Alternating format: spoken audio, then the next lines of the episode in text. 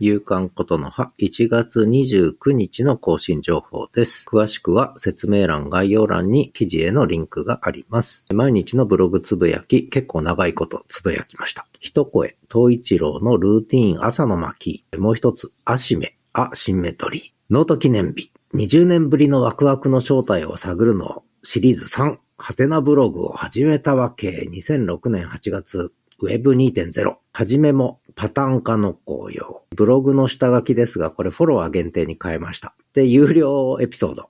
日本の私立大学の運営と経営を考えるの1、それから日本の私立大学の運営と経営を考えるの6、オンデマンド教育が日本の私学を救うの1、そして昨日のことの葉。で、新着ブログ、聞くことのできる音声付きの新着情報、声と言葉のブログ、新着ノートはありません。以上です。夕刊ことの葉でした。